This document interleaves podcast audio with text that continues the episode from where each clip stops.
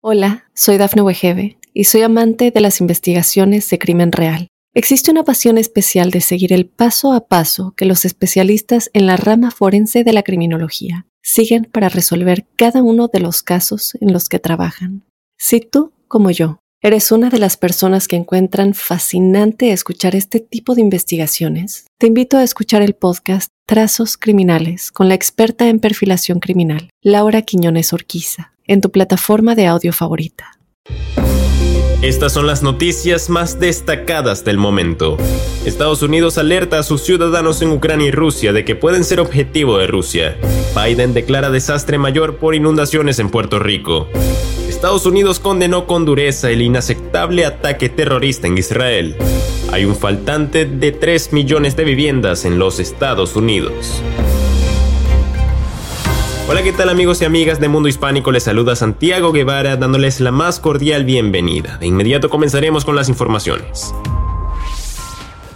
El gobierno de Estados Unidos alertó a sus ciudadanos en Ucrania y en Rusia de que pueden ser señalados y detenidos a causa de su nacionalidad por parte de las fuerzas de seguridad rusas y reiteró la recomendación de no viajar a esos países, informó la agencia de noticias EFE. La alerta a los ciudadanos de Estados Unidos se da tan solo días después de las declaraciones del presidente Joe Biden sobre que el presidente de Rusia Vladimir Putin no podía permanecer en el poder. Los ciudadanos de Estados Unidos pueden ser señalados y detenidos por parte de agentes de seguridad del gobierno de Rusia, indicaron desde la diplomacia estadounidense este martes.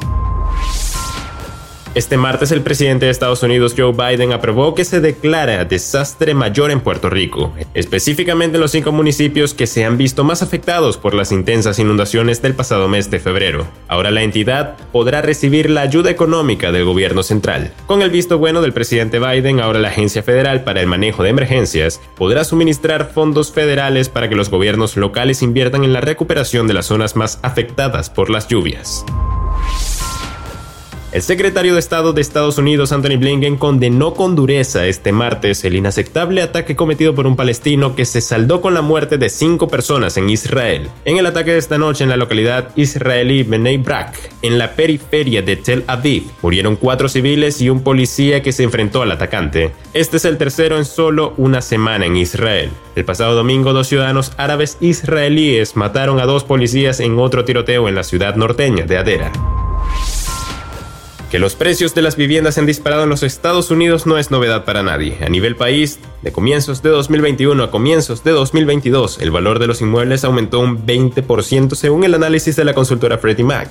Según la misma consultora, lo que está disparando los precios es la falta de inventario. Para el número de estadounidenses que están buscando comprar un hogar, faltarían al menos 3 millones más de viviendas en el país. Bien amigos, y de esta forma ponemos punto final a esta emisión de Mundo Now. Les ha informado Santiago Guevara recordándoles que en Mundo Hispánico estamos a tan solo un clic de la información.